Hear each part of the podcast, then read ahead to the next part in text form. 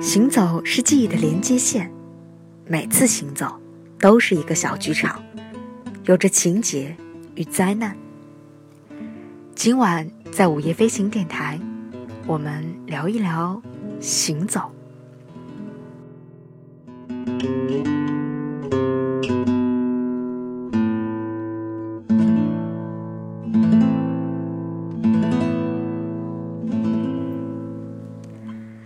位好。这里是午夜飞行电台，我是 VC，欢迎您的收听。今天要和大家分享一篇关于行走的文字，作者陈晓。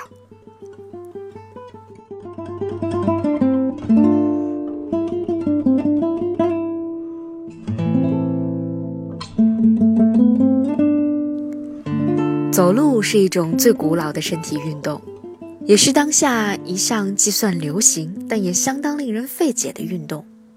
它既不是一项特殊的技能，也不指向一个明确的目的，仅仅是对地图上未到之地的好奇心，或者是对自然景色的渴望。有比行走更加便利合理的方式，为什么要来走这么一趟？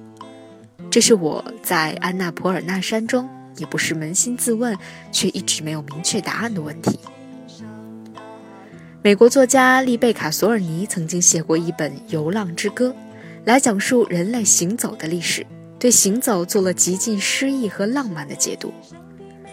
在这本书当中，行走是一种精神产品，类似于一种艺术形式，就像每个时代都有自己的音乐、图画、文字，每个时代也有自己的行走。它是最简单朴素的身体运动。但也是一种包罗万象的社会史，跟宗教、哲学、景观、都市政策、解剖学、预言乃至心碎都相关。梭罗、卢梭、康德，和平朝圣者们都以行走的方式来完成自己要表达的精神。每一次社会运动或者有排山倒海的时代思潮产生之前，都会以行走拉开序幕。丽贝卡·索尔尼自己也是一个狂热的行走爱好者。他首次涉足行走是源于上世纪八十年代的反核运动。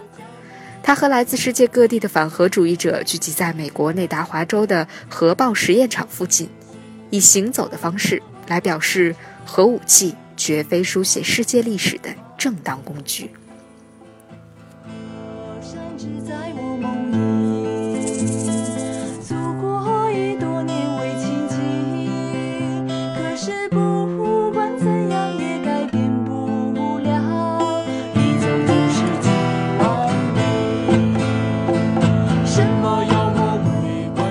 即便是那些不足以载入史册的行走，一旦付诸书面，成为一个值得讲述的故事，也至少要有不同寻常的痛苦才行。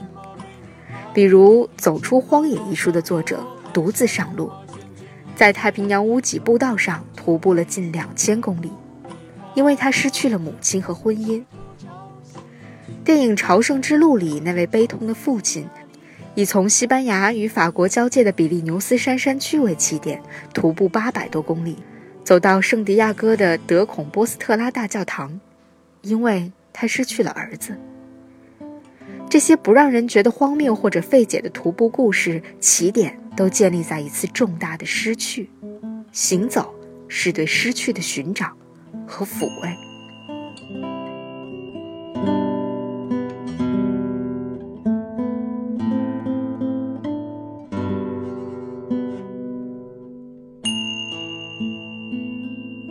但以上所有的说法，对照我在安娜普尔纳的徒步，都不是诚实的解释。我很早以前就想，准确的说是一直梦想，好好花时间去把世界上那些所有经典徒步路线都走一遍。问我为什么想这样做，也没法回答，因为根本没有什么特殊或者明确的目的，也没有什么得体的让听者足以恍然大悟的说。嗯，确实应该去走一走的理由，仅仅是一种愿望罢了。背上最必要的生活用品，挺直腰杆，摆动双臂，甩开大步，将群山或者田野一气化开。这样的场景，光是想想就让人觉得舒服快意，心里得到某种慰藉。如果还要说对行走有什么更深刻的感情或者领悟，那就是几年前在西藏冈仁波齐的一次转山。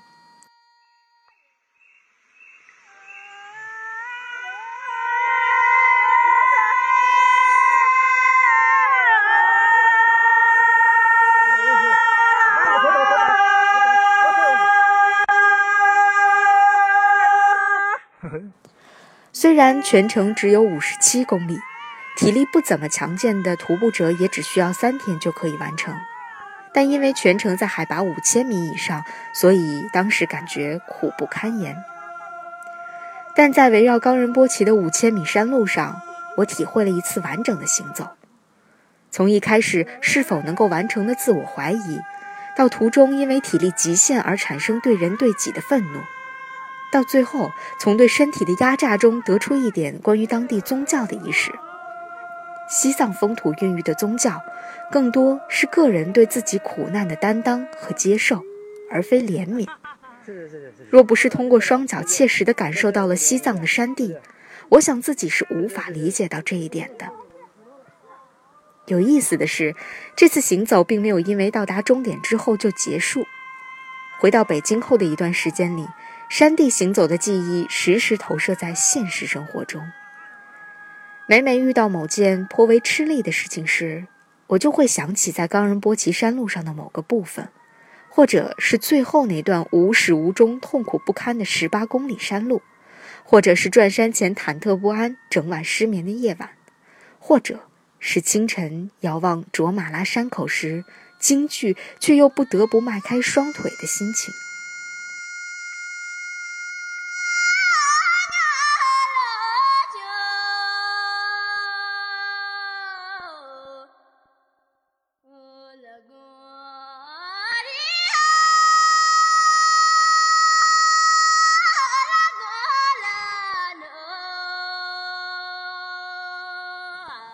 就像亚里士多德所说，行走是记忆的连接线，每次行走都是一个小剧场，有着情节与灾难。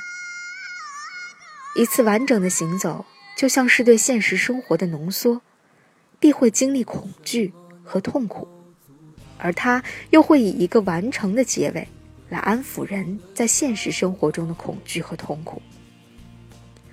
至于在安纳普尔纳山中的行走，虽然说不出明确的原因，但我还清楚地记得自己下决心要把行走愿望付诸实施的时刻，是二零一三年冬天的一个下午，在北京四环路上的一个天桥上，天空一如既往的满腹心事，阴沉灰蒙，桥下是从早到晚都车头衔车尾的四环车流，让人分不出时辰和光景。一个想法就这样很自然地出现了。从明年开始，一年走一条吧，把世界上十条经典徒步路线都走一遍。盛开着永不凋零蓝莲花。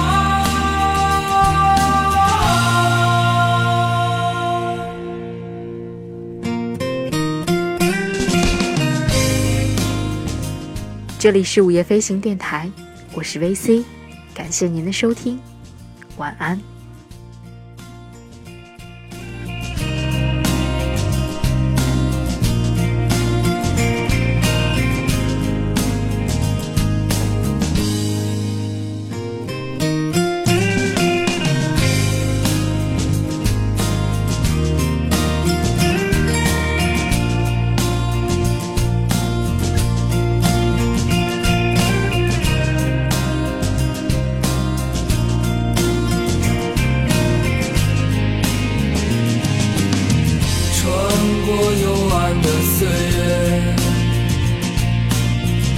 也曾感到彷徨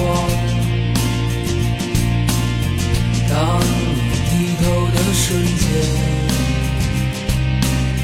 才发觉脚下的路穿过幽暗的岁月也曾感到彷徨当你低头的瞬间才发觉脚下的路心中那自由的世界如此的清澈高远盛开着永不凋零蓝莲花。